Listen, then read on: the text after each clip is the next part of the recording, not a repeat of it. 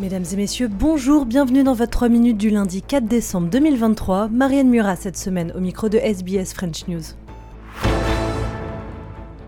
Catherine Colonna en visite express en Australie. La ministre française des Affaires étrangères est aujourd'hui à Canberra pour refonder le partenariat franco-australien à la veille du 80e anniversaire des relations diplomatiques entre les deux pays.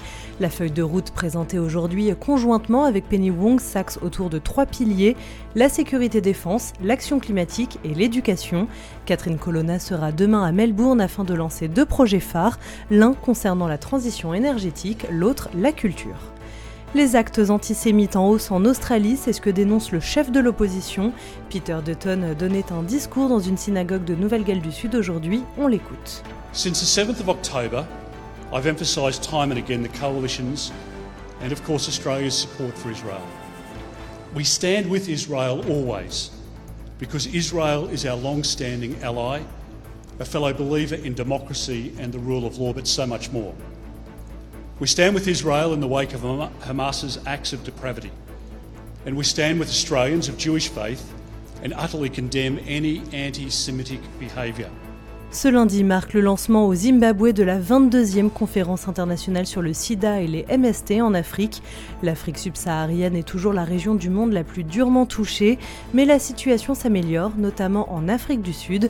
Joséphine Cloquener, RFI. En Afrique du Sud, près de 8 millions de personnes sont porteuses du VIH, un nombre inégalé dans le monde, mais qui enregistre pour la première fois une baisse significative selon une étude d'un institut de recherche public. Ces cinq dernières années, la part de Sud-Africains porteurs du VIH est passée de 14% à 12,7% de la population, c'est 100 000 personnes de moins. Les Sud-Africains sont toutefois inégalement affectés par le virus, il touche davantage les Noirs, les jeunes et surtout les femmes, en particulier les jeunes femmes. Entre 25 et 29 ans, elles sont trois fois plus que les hommes à être porteuses du virus, victimes notamment de la baisse de l'usage du préservatif.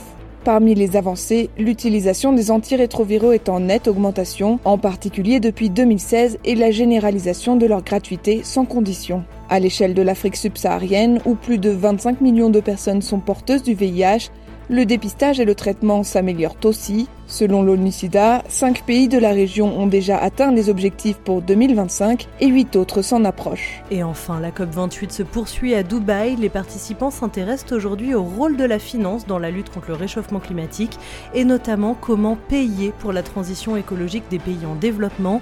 Dispositif clé imaginé en 97 par le protocole de Kyoto, les crédits carbone sont aujourd'hui plus ou moins contestés.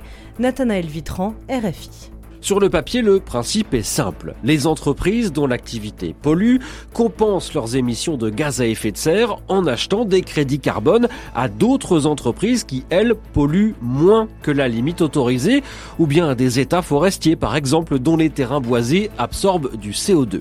Mais si l'objectif était d'entraîner une baisse des émissions globales de gaz à effet de serre, eh bien, c'est raté. Les mécanismes ont été trop souvent pervertis, dénoncent les ONG, et les crédits carbone se sont peu à peu transformés en droit à polluer. 26 ans après Kyoto, c'est ce mécanisme que la COP28 est appelée à réformer. Voilà messieurs, dames, c'était votre 3 minutes de ce lundi 4 décembre 2023. Merci beaucoup de l'avoir suivi. Je vous dis à demain pour un nouveau bulletin.